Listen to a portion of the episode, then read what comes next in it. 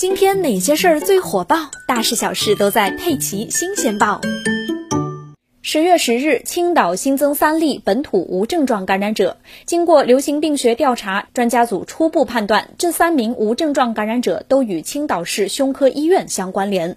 患者一是九月九日因为肺结核在市胸科医院住院治疗，十月四日出院之后，因为准备再次住院，就去做了核酸检测，结果为阳性。